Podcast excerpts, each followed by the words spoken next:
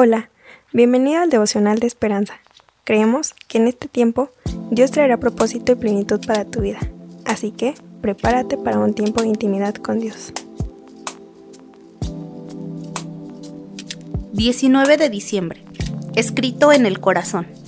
El autor nos menciona, a menudo mis alumnos me piden que les escriba cartas de recomendación para cargos de liderazgo, cursos y trabajos. En ellas tengo la oportunidad de elogiar su carácter y sus cualidades. Antiguamente, cuando los cristianos viajaban, solían llevar cartas de recomendación, similares de parte de sus iglesias, lo cual les aseguraba que serían recibidos con hospitalidad. El apóstol Pablo no necesitó carta de recomendación cuando le habló a la iglesia de Corinto. Ellos lo conocían.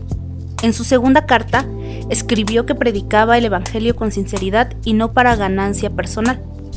Pero luego se preguntó si sus lectores tal vez pensarían que al defender sus motivaciones estaba tratando de escribir una carta de recomendación personal.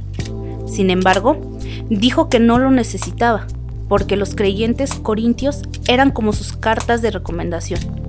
La obra visible de Cristo en sus vidas era como una carta, escrita no con tinta, sino con el Espíritu del Dios vivo.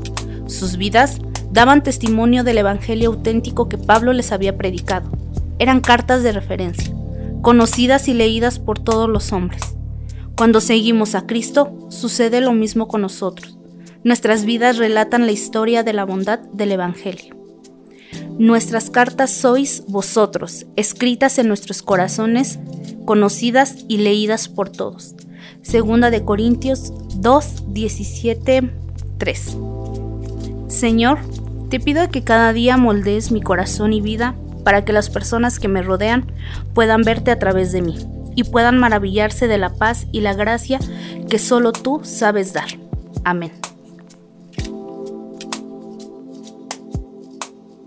Esperamos que hayas pasado un tiempo agradable bajo el propósito de Dios.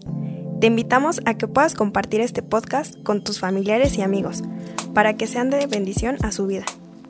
Puedes seguirnos en Facebook, Instagram y YouTube como Esperanza. Felices fiestas.